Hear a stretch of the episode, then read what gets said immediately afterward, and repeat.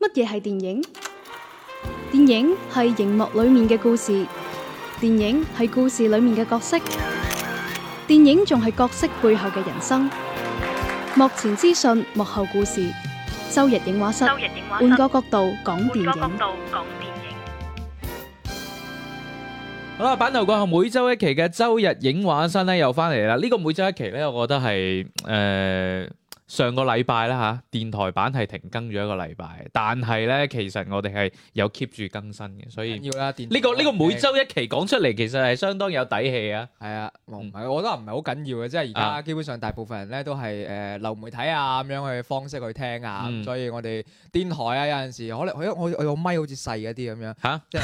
係啊。得 得得，幫你教 翻，幫你教我翻驚大大家啊。聽唔清楚啫，啊咁就即係即係只要大家關注開我哋嘅一啲流媒體平台咧，啊唔使驚我哋話誒誒禮拜日啊咁啊咁啱調頻，即係如果你真係萬中啊錯過無一咗呢個 時間，你真係萬中無一會聽收音機嘅，仲要係萬中無一會喺星期日一點鐘打開收音機聽我哋節目嘅話咧，啊咁就真係你你仲想聽嘅話咧，可以 follow 翻我哋啲新媒體平台 嘅。啊咁啊，包括呢啲誒，首先要加翻我哋嘅節目助理啦，嗯影畫室檢票員啦，就喺微信嘅添加好友嗰度搜索啊，周日影畫室嘅英文即係 Sunday Films。係又可以加到佢啦。嗯咁啊，除此之外咧，亦都可以關注我哋唔同嘅新媒體平台嘅。咁啊，包括喜馬拉雅啦、網易雲音樂啦、懶人掌聽啦，同埋雲聽啦，上面搜索即係影畫室啦。同樣啦，喺 B 站上面咧，亦都可以除咗聽音頻之外咧，仲可以睇到一啲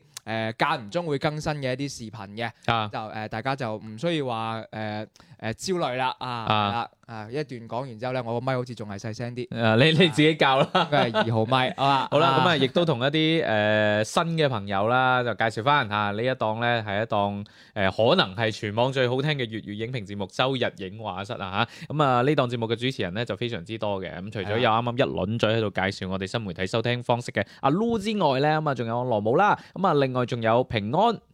係係啊係，哇！平平安近排呢幾期節目都元氣少女。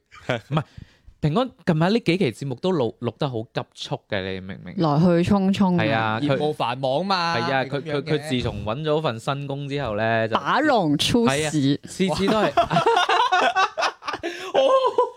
係啊係啊呢啲呢啲文化。係啊唔係，但係我真係有 keep 住過嚟㗎嚇。係啊係啊，嗯即係好好在咧，佢就為咗誒，即係本身我哋錄音嘅呢個時間咧，佢係要去做嘢嘅。咁啊，為咗每一次都可以 keep 住誒，足 follow 翻我哋節目啦，係啦，咁就專登揾咗個單位嘅辦公室係離我哋近喂，我想嘅。我想問啊，我想問啊啊啊啊啊，嗱，佢聽唔聽得明白話啊㗎？我哦梗係明梗 明係明啦，啦，啦，真係㗎，咁咪啊好犀利嘅。唔好講得咁咁樣我啊 建议就不要再暗害平安了 你哋好歹把那個消一下音吧，那個嗯重新嚟誒誒嗰個 黎嘟。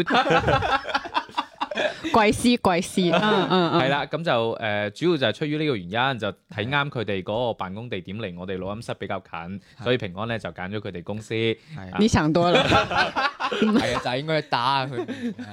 唉、好啦，咁啊，另外咧仲有光頭佬喺度係嘅。 ，hello，大家好。啊，光頭佬近排咧就誒、呃即係產業有有所擴好多多煩惱需要拆掂晒，係咁啊，就想具體咧其實大家可以聽翻上個禮拜我哋嗰期 Free Talk 嘅節目嘅，即係通過新媒體嘅渠道。咁啊，今期咧因為誒都喺電台出街，我哋就唔係展開咁多啦。嗯咁啊，得閒飲茶啊， 就咁啦。好啦，咁另外咧仲有屈，亦都係開拓新業務，但係暫時唔同大家講住嘅鄭老師。我就看你们怎么说啊！你看一轮一轮，每一个人数过来都一大堆一大堆的。喂，即係大家近排都啊多咗有啲新業務喎，誒咁係咪電影呢個業務唔係好掂啊？所以大家都要揾啲新業唔務。啊使，講啦。咁樣 啊喂，但係 你之睇我哋作為一個影評節目，講到而家都未講過電影。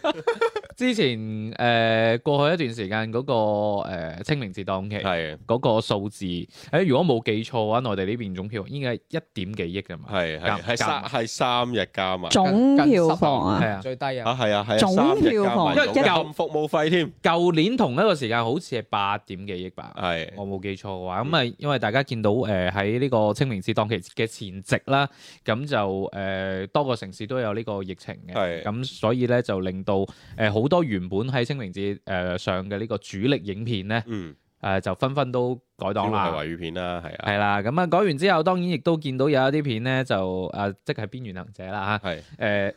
你做乜笑咧？冇嘢，即係佢個名好契合佢個定位 咯，喺邊緣入邊游走。啊邊咁咁，我覺得都係一個好合理嘅市場策略嚟嗯嗯嘅。啊咁誒、我相信可能對於影院經理嚟講，都係希望見到嘅。啊咁啊係嘅。咁你見到咁多誒呃主力嘅華語片退咗啦，咁有一部原先可能半個月之後先上嘅，咁嗯就喺真係係貨清明節檔期嗰段時間咧，就嗯做咗幾場嘅點映。雖然哦點影就唔係唔係放開公映㗎。唔係啊，哦，OK，即係即係，所以我覺得嗱，從商業角度考慮。嗯或者從導演嘅角度考慮，我 我都仲係讚賞嘅。咁、嗯只不過誒、出到嚟嘅口碑就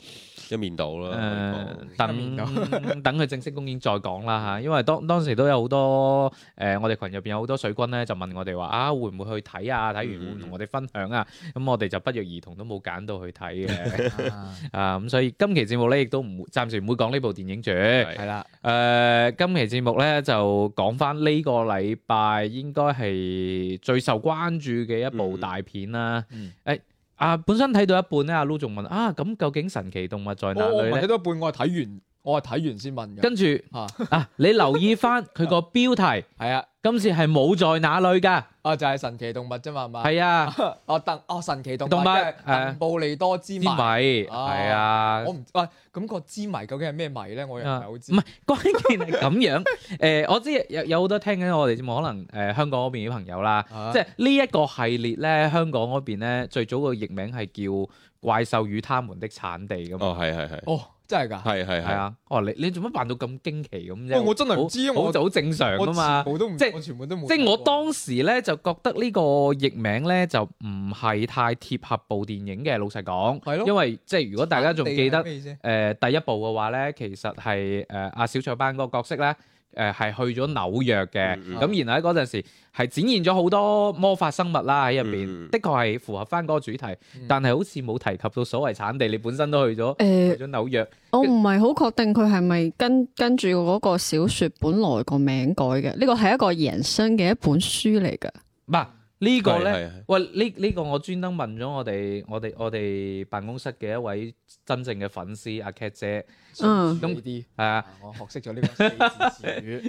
語。佢佢佢就同我講本身係冇小説原著嘅，咁诶，就就係 J.K. Rowling 佢自己嘅一個劇本，即係真係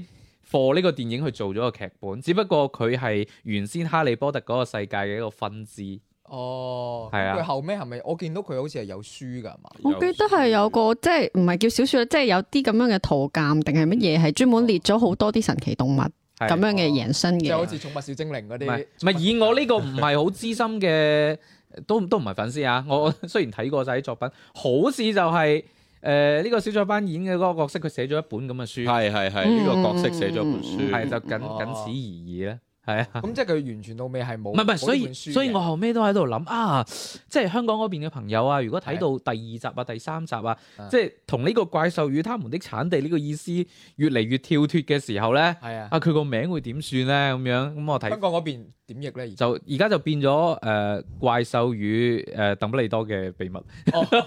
即係即係即係佢都將呢個產地係濃縮咗，哦，係咁可能同佢咁講真，同個產地有冇關係嘅？係同咯。小雀斑都冇乜關係。係。聽聽我啱先誒震驚話點解啊？真係㗎咁樣，我就話點第一部好似都同嗰個產地我我 feel 唔到有咩關係，因為我雖然冇睇完整睇過前邊兩部，但係我都誒誒、呃呃概括性咁了解咗。但係有時係咁嘅，譬如香港嗰邊嘅市場啊，咁啊啲片名會更加有記憶度過部片噶嘛。啊啊呢部可能就會係其咁中一部啊啦係，。咁係牙買加係嘛？嗰啲唔係嘛？唔嗰個唔係係牙真名牙買加係其中一個候選名。香港唔係車演演咩？ 喂，呢樣嘢講真，我睇嗰陣咧，我專登都問過誒、呃、幾位嘅，咁就話啊，你哋你哋本身係唔係即係呢個系列嘅，即係當然包括包括埋哈利波特嘅 fans 啦。咁、似乎大家都唔係，但係咧誒，大家又真係前面兩部都有去電影院睇過，除咗阿 Lu，啊係，我我冇睇過，但係我睇知道劇情咯。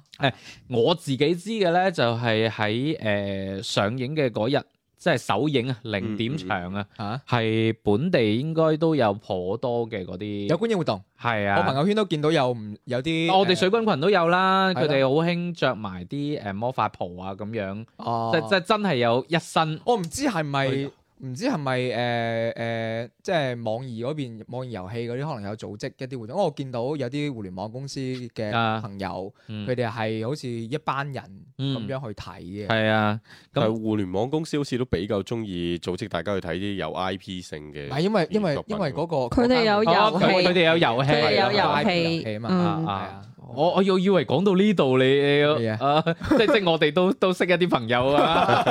啊真係我唔知即係遊戲有冇出啲周邊嘅啦。啊唔知啊，問啊下問下周哥先知。咁然後咧，誒、我我我哋辦公室嘅呢個真正嘅粉絲咧，阿 Cat 姐咧嗰晚咧就專登去睇咗嘅。我覺得我覺得 Cat 姐嗰個故事就就都幾有趣。阿 Cat 姐喺唔喺度啊？而家佢佢喺度，但係佢好忙緊。啊係我可以幫佢復述佢嘅故你你你我我仲諗住叫佢，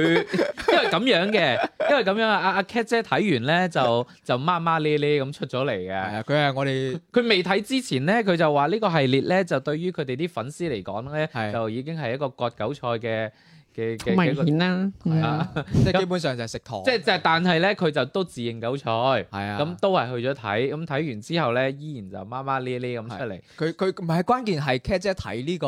佢買飛係都幾有趣，佢買咗兩張飛，啊咁但係 Cat 姐而家係單身貴族嚟，啊係啊啊！啊，咁佢就買咗兩張飛，咁哦，啊當誒上一集都仲未係㗎，而家就已呢係一呢一集就係過完清明啊嘛，好正常啦， OK 係 OK OK OK，嘛咁啊咁就哦咁即係有咩 有咩分手都留翻拜山先講。咁啊，跟住跟住咧就誒誒諗住就唔唔去睇啦，咁樣嗯就叫檢票員幫佢放住，好似最尾冇放冇放成功，咁 就啊，自己去睇唔咗。係係咪啲水軍群唔知話，即係如果你買咗嗰張飛，可以同阿 OK，即係一齊一齊睇 啊！咁啊，你你哋可以兩個人一齊媽媽咧咧咁樣，跟住咧就應該係阿 Cat 姐睇完之後咧，就已經係佢佢知我第二朝頭早去睇啊，哦，已經啊，好佢難佢凌晨發咗啲影睇評俾你啊，啊，係啊，即好係。浪費時間。我哋我哋水軍群都有人好關心噶啦嘛，話啊咩？哎呀，你睇零點場，你第二日翻工點算啊？咁係樣啊咁當然我都好貼心喎。哎唔係啊，嗰間電影院離我哋單位好近 嘅，應應該睇第二完日係就可以翻工，唔係，我我真係想知道咧，誒、即係作為一個粉絲嘅心態嚟講咧，嗯呢、部片最崩嘅位究竟喺邊度？即係即係因為我哋個個都唔係啊嘛，係啊我都唔係粉絲啊，啊我我哋入阿 Cat 姐過嚟啊， 係 Hello 啊，大家好啊， 我嚟啦。做做下嘢，俾人掹 咗過嚟。 開始你的表演，唔係，其實咧呢部呢部電影，我我頭先誒大家講咗一下《神奇動物在哪裏》呢幾個字嘅一個來源啦。啊其實係《哈利波特》嘅一本課本，哦係啦咁然之後咧，誒《哈利波特》呢個系列其實啊誒睇翻佢所有嘅評分都都 OK 啊哇！呢種用80幾分啊課用課本再衍生出誒呢、個電影嘅誒、方式咧，誒、啊李李和韓美美 喂 其其實咧，誒除咗呢個課本衍生一個電影之外咧，羅琳其實佢係開咗網站，誒同埋亦都有一啲誒、呃、國內嘅一啲出版社去出翻書去總結翻《哈利波特》究竟佢個宇宙誒、呃魔藥啦、誒、生物啦、誒、哦即係完草藥善啦翻佢嗰個有啲世界乜嘢觀嘅各種設但係定。羅琳嗰個網站可能就係誒佢佢講咩就係咩，同樣呢部電影都係啊哦佢講咩就係咩㗎啦，佢寫咩亦都係咩㗎啦。啊所以誒、呃神奇動物在哪裏》第一部其實亦都有講產地嘅。其實佢一開頭男主角出場咧，就係、為咗要將一隻迷途嘅神奇動物送翻佢去嘅產地。哦，咁啊我我理解啦。佢其實應該一開始個路向咧，可能係佢會整幾部電影，啊咁未唔要係整唔五係。部，整五係啦，部整講部咗電㗎。影個主題唔一樣，第一部先講產地，咁第二部可能講動物冇乜乜 乜咁樣。但唔係呢呢呢個我陣間再駁你，即係至少我觀感唔係啦。啊，咁咁，但係我都係想聽翻呢個啱啱係科普環節。係啊係係啦啊，但你誒呢個係一講嘅個點係乜補充啦。但係其實我我睇之前嘅八點幾九點嘅時候，我睇零點場啊嘛，我已經開始喺度唔爽啦，因為我係到嗰一刻先開始去睇嗰啲預告片，哦咁然之後我就啊，發即係覺你之前未睇過預告片我㗎，冇去睇你唔係預告真正嘅粉絲。唔係你嘅粉絲肯定唔會睇呢啊啲預告 片啦，肯定係預咗我會去睇噶啦。喂，但係你你要同埋發你都現知喂，咩唔事啊係喎，你你啦你去睇翻嗰啲即係漫類似漫威嗰啲超級英雄片啊咧，嗰啲真正嘅粉絲咧，好中意攞啲預告片出嚟分析唔嚟係分析。關鍵關鍵嗰個預告片咧，我係喺嗰個豆瓣上面睇嘅，跟住啊豆瓣嗰個預告片嘅嗰一精風面咧，就係嗰個誒鄧布利多，係啦，同埋嗰個啊啊 g l e n w a d e r 咁樣，啊，即 係兩住人 J D，係啊，兩人苦窩心口，我當時唔知咩意思，但 OK 係就哦，冇冇冇就咪就有個有咗有個名刻咗喺佢心底啦， 唔 係其實。你心底的名字。播翻呢首歌嚇。 其實我當時就喺度諗，其實羅琳想我哋粉絲睇到啲乜嘢咧？因為呢個問啊題其實係由第二部我就有呢個問題，因為當時候神奇動物已經係屬於一種彩蛋形式，即係我個佢出現嘅嗰個時間會好少。咁、嗯然之後更加多係去揭露翻鄧布利多由哈利波特系列。身上有一個謎團，因為鄧布利多一直個角色係一個好正面嘅角色啦，智對慧於老人，哈利波特嚟講係一個引導者，咁、但係哈利波特到咗佢成年啦，最後要去打大佬嘅時候啦，其實啊誒呃鄧布利多嘅一個醜聞，我覺得係誒、呃相當於係 set 咗一個話你一做信緊嘅人。嗯然之後，佢其實可能係有品德嘅，或者係誒、呃一啲係家佢唔係一個世上面嘅缺陷，嗯係啦。咁、其實係哈利波特一個小障礙。咁然之後到咗神奇動物嘅第二部，就開始放大翻佢同隻 G G A D 之間嘅一個瓜葛啦。嗯，嗱啊 G G A D 咧，亦都係誒我我睇完呢部電影就先知道嘅，就係話誒 G 咧就係嗰個誒呃誒鄧布利同格埋連沃沃德，啊 同，埋嗰個鄧布 A D 就係鄧布利多，佢哋啊呢一個對 CP 係啊嘅名咁宿係舍啦，佢佢哋嘅宿舍，反正就係誒兩大主角嘅一個宿舍啦真，係慘，兩大主角，即係啊 佢哋 真正嘅主角行埋一已邊。嗯經係主角㗎啦。到咗第三部、第二部，其實佢仲係屬於一個配角嘅形式出現嗯咯，更加主要都係誒小雀斑同嗯埋艾迪列柏尼啊，係同埋嗰個誒麻瓜，即係唔識魔法嘅哦人，呃誒整麵包喎，嗯係啦，嗰個烘焙師嘅佢哋去同神奇動物嘅故事，係啊，咁又你各睇下去到第三集，連連女主角都得翻兩個鏡頭啊，啦女。主角應該係因為佢個人要懷孕嘅原因，啊所以就拍少咗。嗯咁、所以所以咧就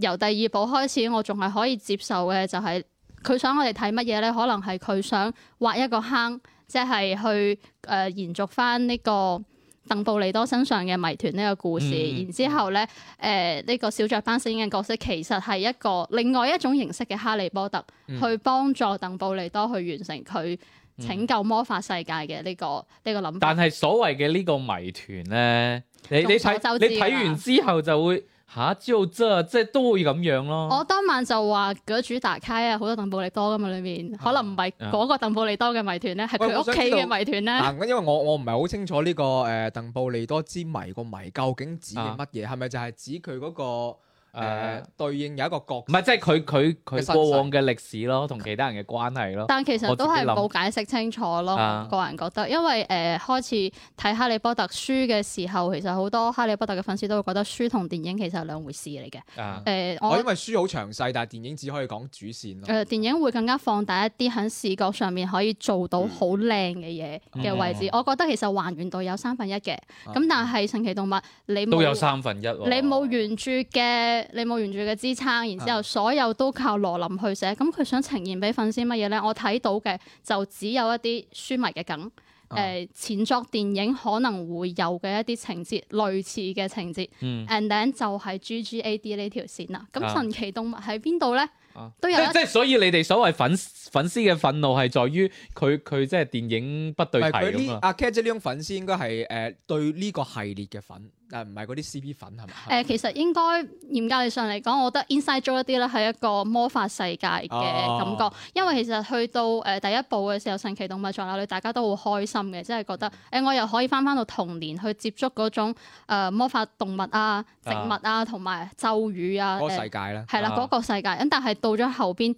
文戲第二部開始文戲就越嚟越多啦，嗯而開且始啲人係從第二部開始係驟然間係多咗好多倍。到咗哦第三部，基本上隨便出嚟一個人，你唔會知道係邊個。係嘛？但係可能你會誒、呃粉絲嘅話，佢會睇得多一啲，好似嗰啲圖鑑啦，或者係國內出版社佢翻譯翻嘅一啲嗯關係嘅嘢，可能會知道唔同嘅國家佢會有唔同嘅魔法部門。啊哦，但係誒、呃包括誒、呃、裡面我，但係會唔會涉及劇透咧？嗯就係呢個會有一個角色，其實係一個魔法部部長，但係佢出現得太憋屈啦，直頭你唔知道佢係一個官員，啊嗯但係咪係咩美國魔法部嗰唔係就個？係德嗰國魔法部嗰個發出咗一聲提示嗰個人。哦啊嗯 真係唔知啦，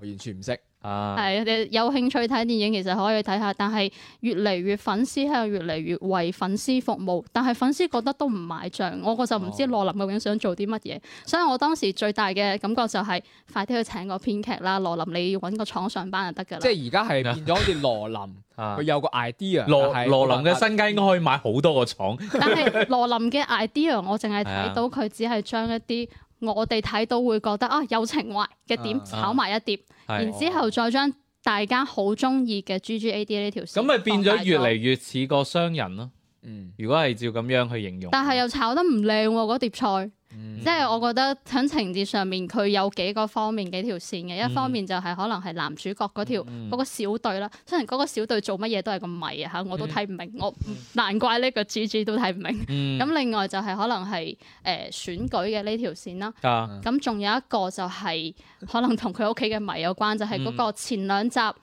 嗰、個 Credence，、啊即係最後不過李登斯啊，誒長頭髮嗰、個。嗰個就係 DC 入邊嘅閃電俠嚟嘅。 哦，真係係啊係啊係啊！咁多聯動嘅咩？冇冇，你就同佢演員啫嘛。佢嘅呢條線啦，其實三條線去並進，然之後又會多咗好多感情上面嘅糾葛，包括出嚟新嘅角色、新嘅呢個魔法學校嘅唔係啊點會撐到兩個半鐘？女嘅女老師，我覺得其實好無謂。你前兩集鋪墊咗咁多嘅呢個 Credence，佢呢條系線咯，。呢個嗯係我最唔理解 永嘅遠一都個好似係個點。 shadow 咁咧，唔知喺邊度就走出嚟，喂，跟住我邊度即又係其收啊實翻佢啦。喺第前兩集呢個個 Credence 係一個比較重氣氛人嚟嘅，係啊，即係係你甚至乎會覺佢嘅得身世覺得係串連晒成個有個系列谜但係團，點解第三集佢係一個哦，原來係私生子，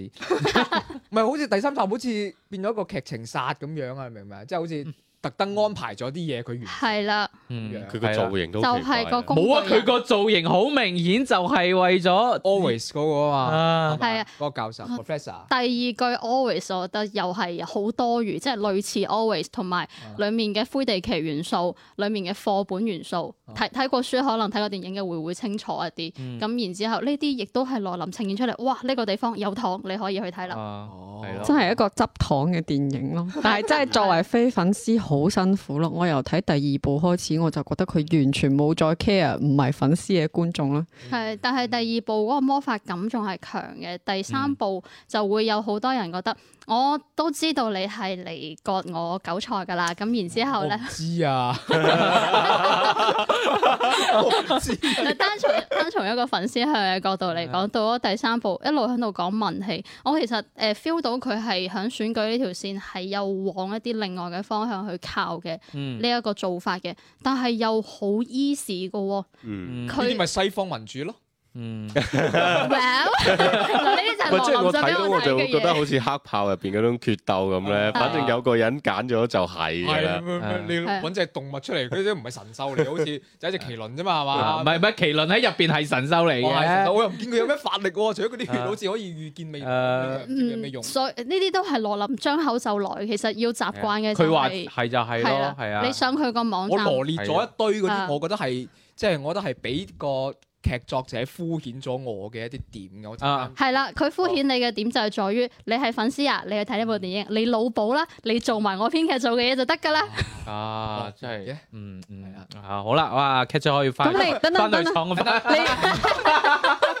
我想問你下一部仲會唔會去俾人割啊？誒、會去睇係嘅啊，會可唔可以有去睇啲舊骨氣嗰部 boy cut 一下？你你你你你明唔明白？即係啲我唔明你明唔明？生長㗎 嘛，哎係你你長高噶嘛？我覺得你唔明嘅點唔喺呢度 啊！啊我哋我哋即係做呢檔節目咧，去睇戲先係為咗睇戲噶嘛。 你諗下 Cat 姐當初點解買咗兩張 飛？為咗社交去睇戲 咯。係咯，啊真係！如果到時有社交需求嘅話，依然會會睇㗎嘛。下一步叫男朋友在哪裏啊嘛？啊！好嘢好嘢！ 所 以我其實覺得呢部電影真係，你其實呢部同上一部相隔咗應該由三到四年。有四年啦，一八啊 Yeah 年一一六年係第一部，呢個系列第一部，係一啦嗯八年就第二部，跟住到到依家先出到第三神部。奇動物和唔它的需要主人等咁耐啊！你隔個一年半年，你九十蚊俾我睇嗰十分鐘短片，你反正都係發糖啫嘛，就 O K 啦。一睇嗯睇兩個半鐘，仲要淨係賺我四十幾蚊。啊，但係就唔知呢呃一集咧就誒、有有冇真正嘅外拍，因為之前咧我就睇翻翻阿阿阿啊艾迪列柏尼咧，佢自己講咧就話頭兩集咧拍嘅時候咧有個遺憾，啊就，真係冇出國拍嘅，哦即係雖然佢入邊咧就涉及到應該就係鋪場紐約啊同巴黎啊咁，但係其實都係景嚟嘅。嗯呢一集目前就咁睇，我覺得都未必有出去拍，好似都係景嚟啫嘛，哦尤其是後邊去到嗰個不架單係咯，係啊，你嗯都睇係架啲景空別就係好似喺奇異博士嗰個牆， 係咁係啊啊，你用完到我啦咁。哦，其實講到國家都有一個點，就係喺原著魔法世界裏面咧，德國、法國同埋英國咧係三個非常之誒、呃提及都比較多嘅有魔法學校嘅一個國家。哦誒、反而第一部講嘅美國咧，其實係相對嚟講比較少嘅，都係屬於羅林張口就來嘅嘢啦。啊咁、但係誒，呃響、第二部就去咗法國，呢一部去咗德國，其實係都有一啲承接翻《哈利波特》系列嘅一個感覺嘅。嗯嗯你睇一隻嚟自東，誒麒麟係東方嘅瑞獸嚟噶嘛，唔係係啊冇錯你睇佢哋其實都係要需要我哋認可先可以做啊噶嘛。佢需要嗰隻神獸係啫。啊， 你叻，好啦，我諗放下 cat 姐翻去係我翻工翻去啦翻工啦嚇。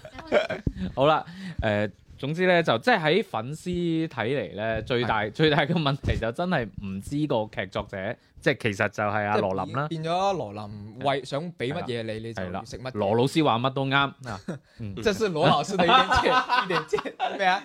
咩咩咩人建議？生經歷，因為點我點解想先聽啊 Cat 姐即係講下嗰啲粉絲心態咧啊嗰個意見咧，我我自己作為一個非粉絲咧，去去睇翻再結合翻即係近呢年齡啦，阿、羅琳佢自己自身面對過嘅一啲爭議係啊社會上嘅喂。呢係咪係今年定前年啊？就話阿阿阿羅琳咪俾嗰啲哈利波特嘅粉絲定係乜嘢啊話哈要要要點子粉絲啊，係係原先嗰嗰一眾主演啊，係都割咗席，係啊係係咯啊係咯係咯，我係啦就覺得我我我冇關注下啊，即即我係想從呢個出發點去睇得出，誒、如果講佢之前寫嘅《哈利波特》更加多係偏向兒童讀物啦，或者係即係俾更加後生啲嘅讀者去睇小嘅朋話，友睇誒、呃你好明顯係感覺到佢到呢一個系列咧，佢係想做一啲其他嘢出嚟，所以你你即係無論佢完成度係點都好，嗯但係佢呢呢一部電影個類型係慢慢偏向於政治驚慄片嘅嗰種你嗰種風格你睇去佢做㗎嘅風啦。嗯格都似黑掹掹咁樣，你即唔係我係自己覺得關鍵係政治驚慄片啊！咪即係佢佢唔蝙蝠佢俠佢咯佢唔一定係色調嘅黑啊！啊即係佢佢開始會誒、呃去去討論一啲所謂嘅管治格局啊等等啊，或者點樣去籠絡人心啊，即係已經係行緊嗰條路線。只不過你係睇得出係的確唔係好成熟嘅，前面鋪墊嘅嘢其實好似係誒，即係開頭放得好大。嗯就譬如話啊，誒、呃反派阿麥叔佢演嗰個角色，佢有一個能力，即係通過一系列嘅操作咧，有一個能力可以預知未來嘅。係啊咁所以咧呢邊要對抗佢嘅小隊咧，就要出其不意係啊 no plan，係啦，啊冇計劃即就最好嘅計係劃你你你會覺得啊，會唔會真係有一盤大棋，嗯跟住最後點點點？但係睇落亦都冇。嗯哦，最後乜乜鄧布呢度講出嚟講，我冇啊，冇計劃，咪啱好係符合我 我最後想我哋做啊嘅計劃咁樣。啊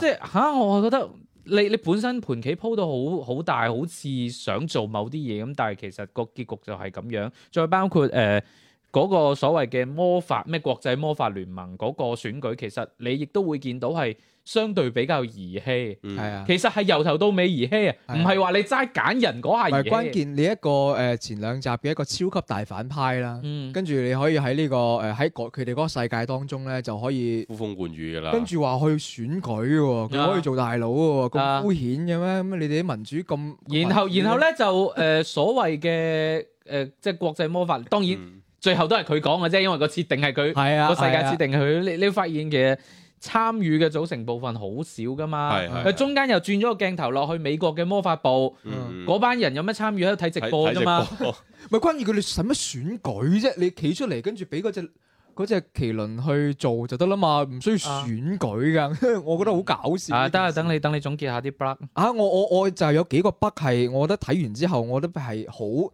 好被睇唔起嘅，嗯即係我好似俾嗰啲劇作者係好睇唔起我嘅啫。啱先有一個就係你一個大反派，嗯跟住你做咗咁多傷天害理嘅事，嗯跟住你話你話選舉就選舉嘅，嗰嗰、個人咧就話誒、如果我哋唔俾佢選咧，我哋就會發生啲咩咩咩咩事咁樣，啊所以咧就要俾唔係佢呢選個咪走緊嗰啲政政治驚慄片嗰種即係路向咯即。係就好膚淺，你講唔但係佢又過去啊！佢底色都係兒童咯，咯，即嗯係底色都係低幼咯。啊呢個成個效果做出嚟個格局，你就感受唔到係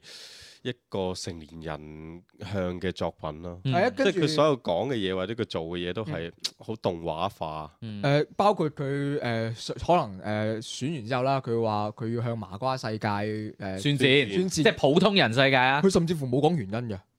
你有冇即係佢佢連上價值都懶得同你上價值，即係佢可能同你講啊話，為咗我哋乜乜乜就咩，係呢條肥佬，係啊啊，即係為咗我哋嘅血作，或者為咗我哋乜嘢，或者呢個世界乜嘢都好，佢冇講我哋話，佢我哋今日就開戰啦，冇 咯，佢有啲似即係延續 Harry Potter 咁樣咯，因為嗯呢個主題喺 Harry Potter 都出現咗唔少咁樣嗯咯，即係都係麻瓜同埋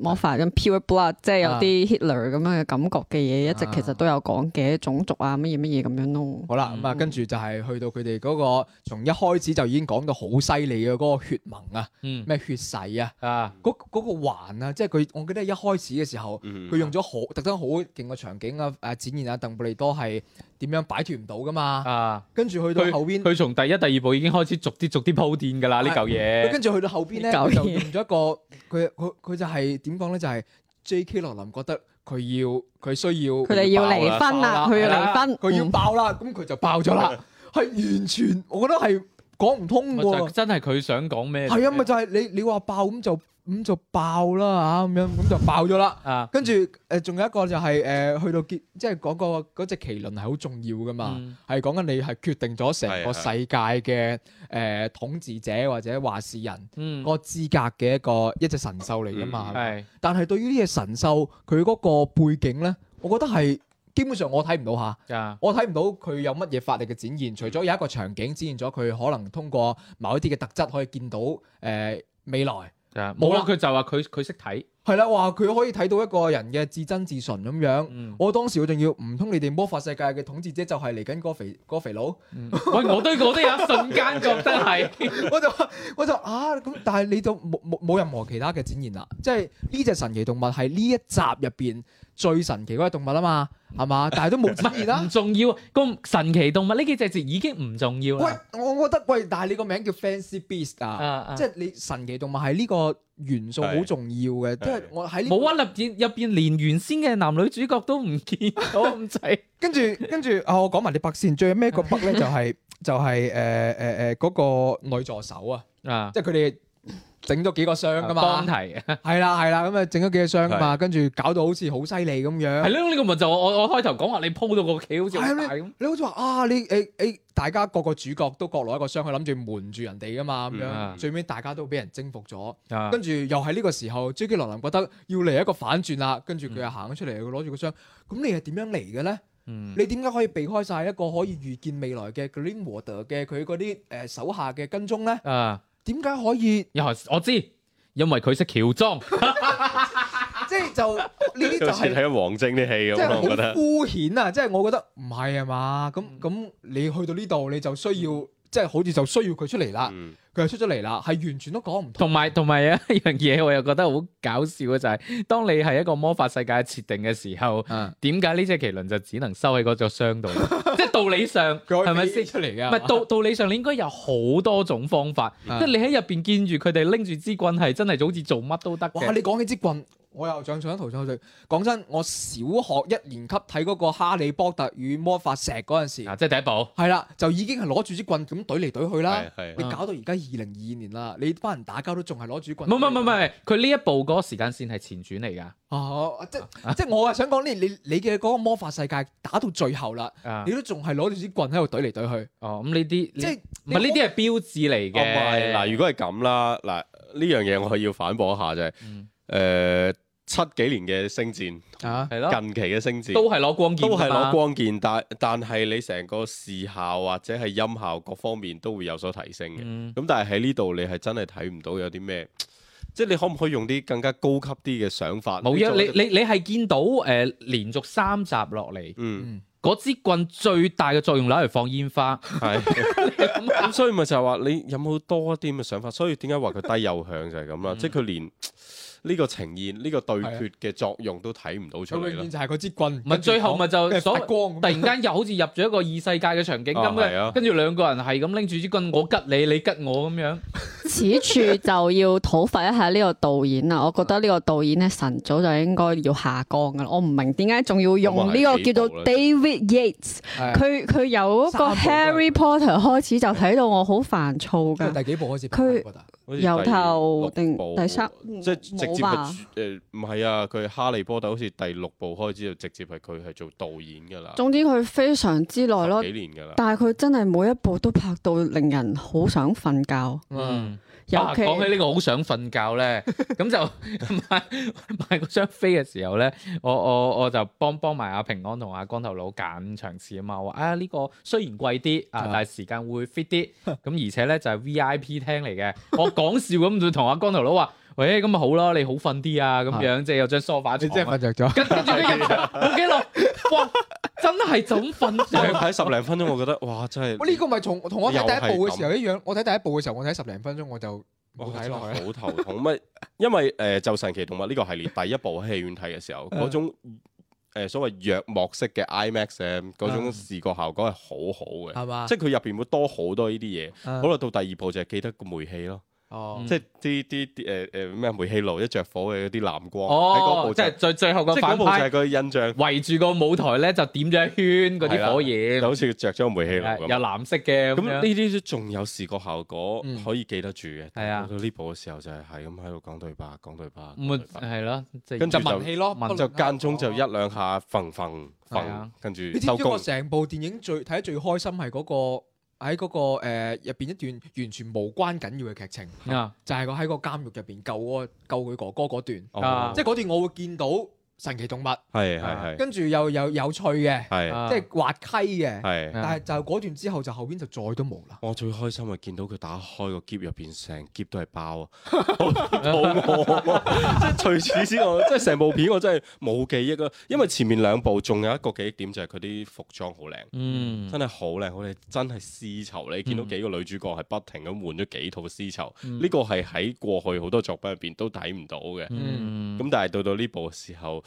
就真係完全冇美感可言咯。同埋呢部電影，即係呢個系列嚟到第三部嘅話，就更加令我覺得係嘥咗嗰個艾迪列帕尼咯，嗯，真係嘥咗佢啊！但係佢表演都好固化咯，嗯哦即係硬係好似縮埋個。唔係呢個係我聽講下係話係有設定嘅，因為佢咧係一個誒、呃所謂神奇動物學家，嗯，即係會係一個更加願意同動物接觸，嗯而 weird 咁係樣而咯，而而相對冇咁中意同人接觸，咁、嗯所以咧佢啲眼神咧會有所閃避，嗯即係習慣性嘅。咁當然誒、呃今次就阿阿阿麥叔嘅話就相對會出彩啲咯，即係如果你話表演嘅話，哦我唔係好同意喎，我覺得佢好前面好弱啊，即係誒、呃就令人一直回想起 Johnny Depp。雖然 Johnny 係啊 Depp 呢個角色都好多人反感，嗯咁、但係賣書出嚟嗰氣息上時會，更加好咯，比阿麥叔。但係賣書就係最後佢哋心心相印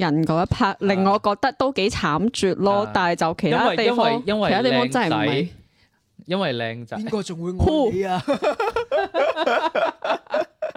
好好恐怖啊！呢部即電影係呃好奇怪咯，即係可唔可以收斂啲啊？你哋啊咁。誒嘅感覺。我我即係想佢嗰下仲要有少特寫啊啊，真係會睇到有少不適咯，即係心心相印嗰下，啊即係隻手仲要係誒摸住個隻手指會屈埋，哎跟住你係啊，聽到砰心砰跳砰砰咁樣喺度嗯心心跳雷動咁樣嘅感哦覺。我我心諗重友阿姨都要都要係啊付諸以盡啊！咁誰話唔愛你啊？誒、呃其實我仲想講誒、呃我希望嗰個 show show 佢嘅戲份可以多佢啲咯。點解喺呢一集變咗個名叫泰迪嘅？少少啊係邊真係個？就係係啊，嗰個執錢嘅嗰個角色。係夾嘴獸啊，係啊係金頭。其實呢個第一集嘅時候就好亮眼㗎啦，係好有記喺憶呢一點集都有嘅一一個好個。係咯好好有趣嘅，同埋係啊，即係即係呢個 show show 同埋嗰個樹仔手拖手，咁你最起碼有種後萌啊、心跳嘅感覺。啊 但係你知唔知 A D 嘅啫？但係最哇哇哦，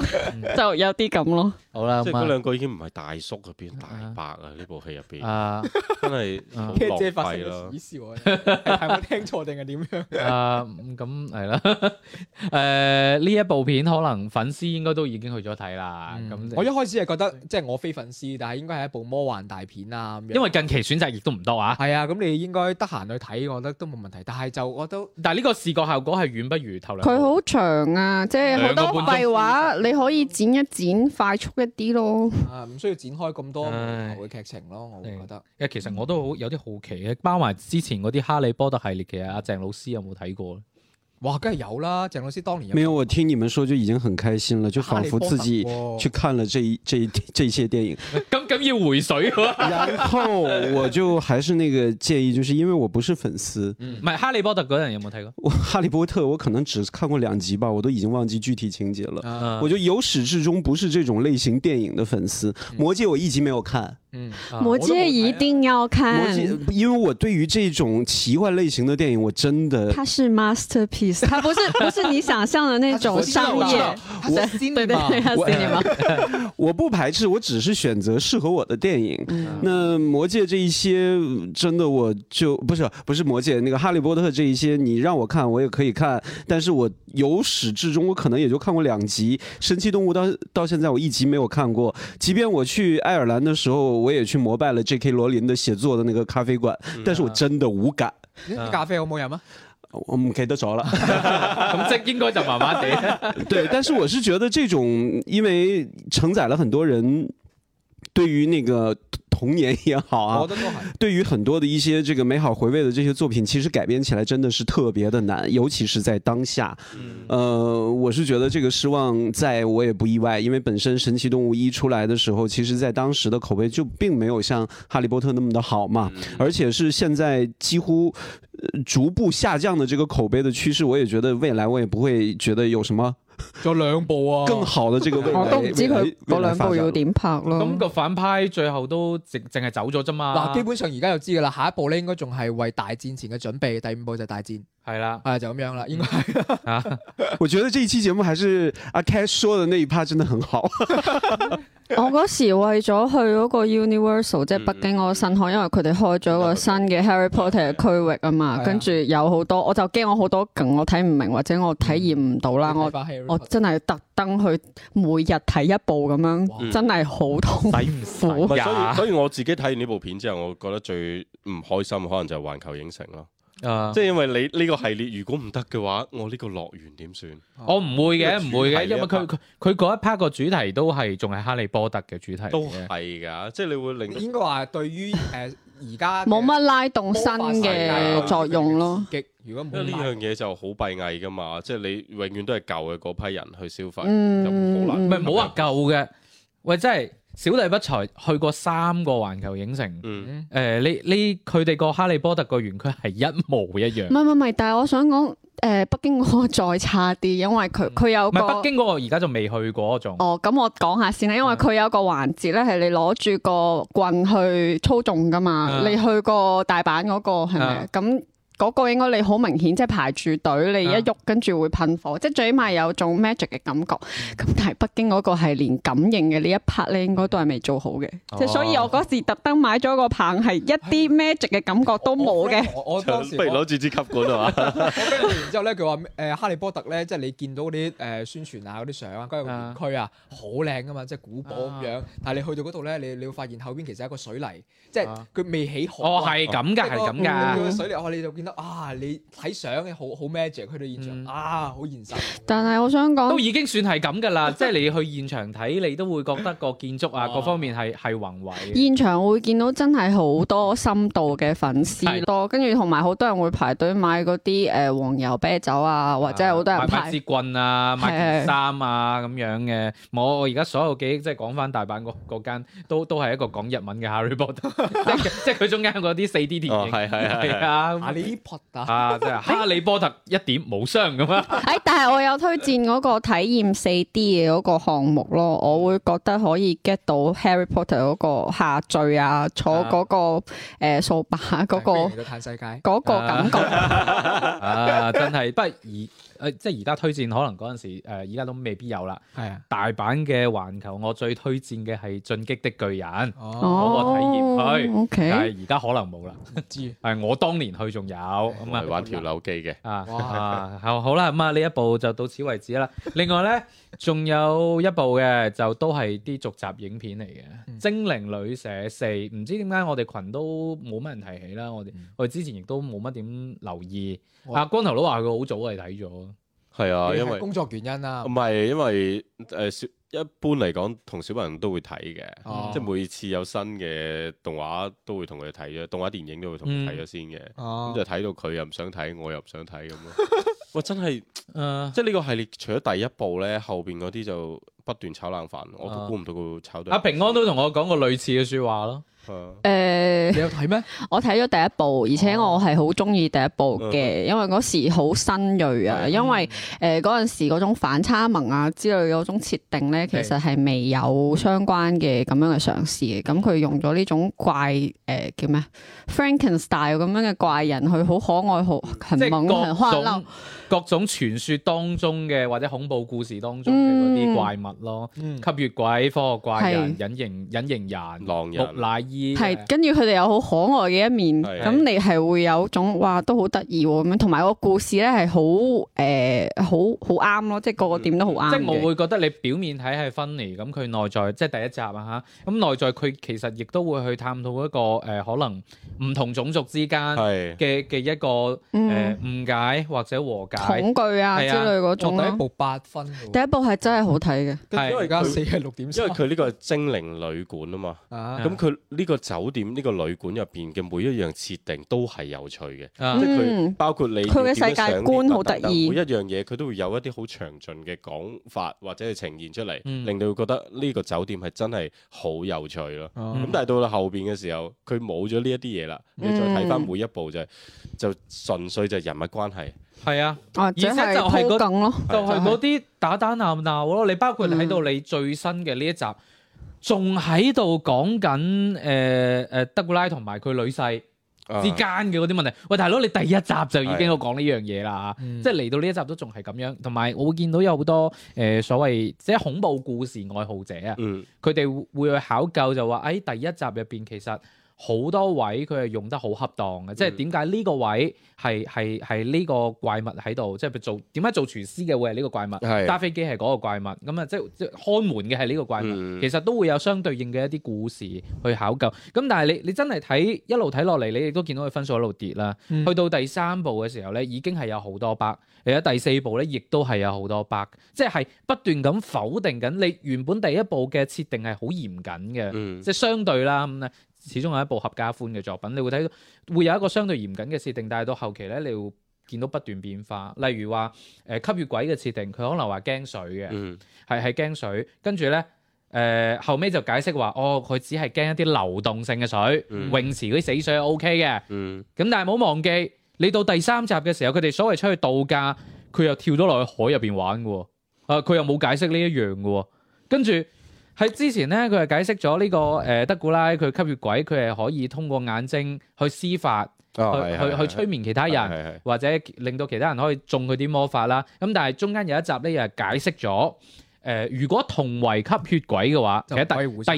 集嘅時候已經講咗啦，同為吸血鬼嘅話係冇辦法施法嘅。嗯咁所以你到第四集咧，佢一開頭又施咗一個時間靜止嘅咒啦，咁所以佢個女係冇冇反應嘅，嗯即係呢個好似符合佢決誒嗰個設定咁樣。嗯但係佢第二集嘅時候已經交代咗，佢外孫都係吸血鬼嚟喎。但係呢個時候你見到外孫又係定咗喺度嘅，哦，即係話有好多呢好唔啲嚴謹啊，自己打自己面嘅設定。佢可能都唔記得咗啦，其實已經唔重要，冇錯啦。就係對於創作者嚟講，佢覺得呢樣嘢已經唔重要啦。咁我只要展現出嗰種情感合家歡就得啦。但係又好老套咯。因為誒，我覺得呢個就係呢啲系系列電係影啊一個通病咯。我記得係到上一部為止，應該票房都係好嘅，嗯，都唔因為錯哦佢好似成日都揾到一個攝到位嘅檔期，啊係係係真嘅呢個係真係係真㗎，係唔係咁容易嘅，佢真係都係攝到位，即即係第係一部可係能冇係啊喺內地上院線嘅，啊哈後邊嗰兩部先至係嘅。係真係誒，跟住到呢一步可能就係因為誒疫情啊或者其他原因啦，我唔知佢票房點啦，但係我係好 sure 前幾部係好 OK 嘅，所以就會一直做落去咯。嗯，嗯，即係反饋好。同埋呢一部咧，號稱話係成個系列嘅終結篇啦，嗯，真㗎嘛？你睇唔出即係睇唔出佢所謂嘅終結嘅感覺啊！你你會覺得你睇到結尾都係，誒、好似就係正常嘅一個續集。嗯，該有嘅收尾，我以為會去探討更加多誒、呃深層次少少嘅嘢，因為你第一集係講咗誒德古拉佢女，即係同樣係一個吸血鬼，嗯同一個人類之間結咗婚咁樣，即係啊係啦。咁但係你按照設定，誒、吸血鬼係好長壽命噶嘛，嗯幾百年噶嘛，嗯咁但係人類嘅壽命擺喺度噶嘛。嗯嗯我我以為你既然講到終結篇，可能會去探討一下啲分別啊。即係未來嘅一啲交代咯。嗯但咁係咪就係拖拉咯，又變咗無光 之城。啊對唔住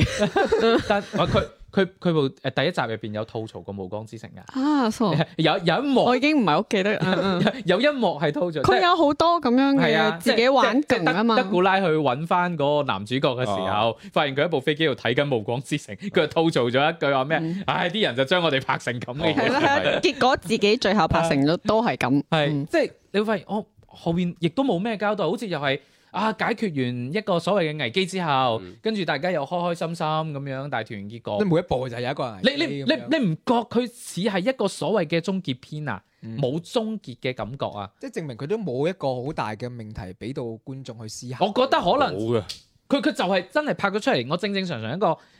第四集出嚟，只不過出到嚟可能前期嘅試片到後期嘅票房各方面都麻麻地啦，或者點啦，咁啊，乾脆就即係喺發行之風光係咁發行樣，發行之前，乾脆就體面咁樣退場，係嗯啦，我定位為佢佢係一個終結篇啦咁樣，嗯係嗯咯嗯，嗯所以就咁咯，我覺得冇冇乜意思。再用終結篇最再最最多小朋友去睇個開心咯。再叫啲人去再緬懷一又下，咪出過外傳咯，你唔係啊，咁索尼不嬲都係咁噶啦。係，咯，即係你可以即係將佢單人又重㗎啟嘛重啟係啊，呢一部又係索尼出品㗎，啊，你到時又咩嗰啲入邊嗰啲小角色又整個單人嘅係係。啊啊，咁真係即係即係索尼，唔係啦 嚇，好啦咁啊，最後仲有啲時間讀下評論啦，啲評論主要就係話我上個星期嗰首歌好聽，嗯，你想我星期邊首我唔歌？再上一期就係阿 奶母啊啊分享咗啦，咁就係關於誒上個禮拜我哋係咪講嗰個誒嗰個月球陨落啊？啊，我記得月球揾落，因為上期節目可能係誒唔夠時間啦，所以就冇讀到出嚟咁係樣咧。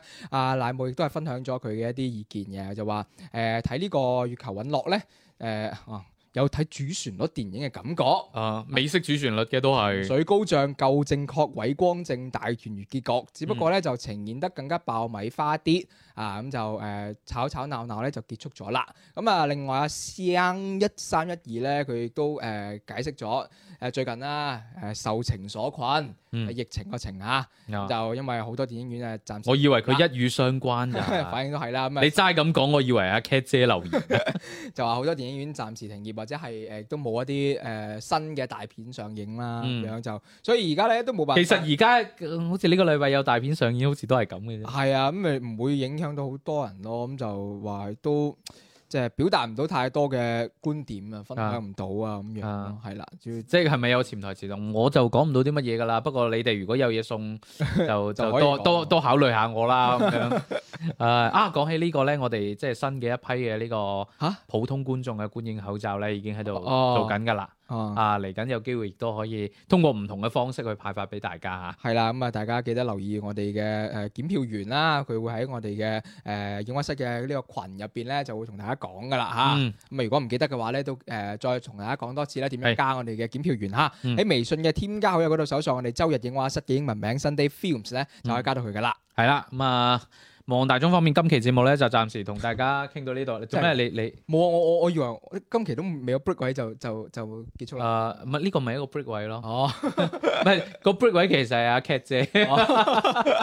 阿 Cat 姐火力全開。好啦，咁就下個禮拜，下個禮拜其實有咩片咧？嗯，唔我我同阿我同阿平安即係開麥之前仲討論過呢個問題。係關鍵你你你仲要佢定咗係咪真係一定會上咧？應該就會嘅，如果唔係一個大檔期嘅話，啊啊啊哦係啊，有呢個誤殺瞞天記 啊，嗰啲改係咪誒係咪翻拍定係改？咩啊？係誤殺原版翻拍佢啊！原哦版原原版版上原啊版係哇係原版冇記錯，應該係評分係都高唔少嘅，比比翻拍嗰個咁佢有冇三減啊？嚇唔知咧，啊嗯唔知咧係啊，到時去睇睇咯。 哦我申請退出啊 PTSD，咁你揀過另外一部啦，睇得嘅片有咩邊緣行者？啊，好。我要退出呢個節目。好啦，咁我哋就誒節目最後嘅時間，我哋就歡送平安嚇。係係 我哋翻工愉我快，哋我哋後會有期啦。落金燒火翻手。好，拜拜。拜拜。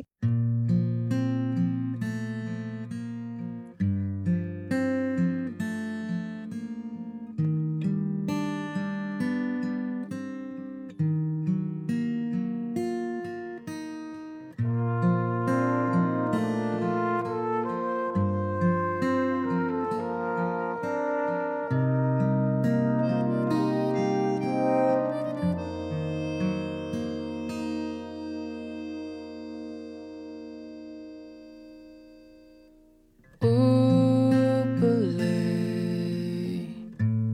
好几次我告诉我自己，越想努力赶上光的影，越无法抽离而已。觉得美，刻骨铭心，只有我自己。好不容易交出真心的勇气，你沉默的回应是善意。刻在我心底的名字，忘记了时间这回事，于是谎言说了一次就一辈子。曾顽固跟世界对峙，觉得连呼吸都是奢侈。如果有下次，我会再爱一次。刻在我心底的名字，你藏在尘封的位置。要不是这样，我怎么过一辈子？我住在霓虹的城市，我这飞向天堂的地址。你可以翱翔，可是我只能停止。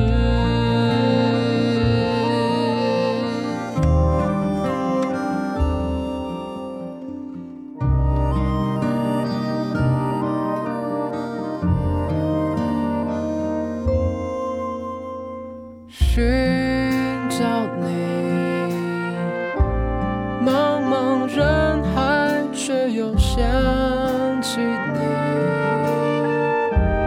好不容易离开思念的轨迹，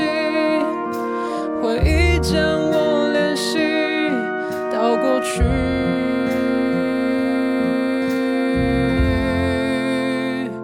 刻在我心底的名字，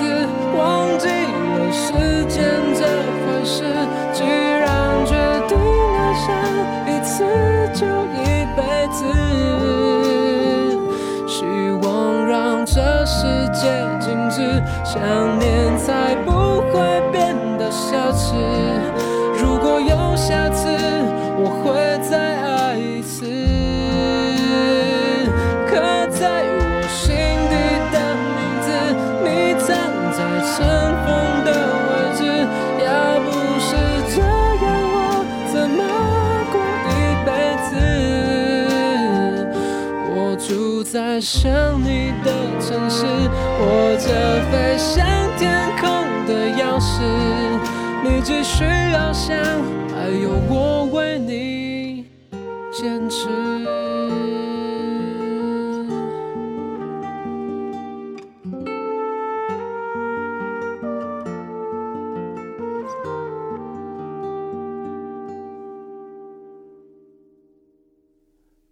在我心底的名字，忘记了时间这回事。既然决定爱上一次，就一辈子。希望让这世界静止，想念才不会变得奢侈。如果有下次，我会再爱一次。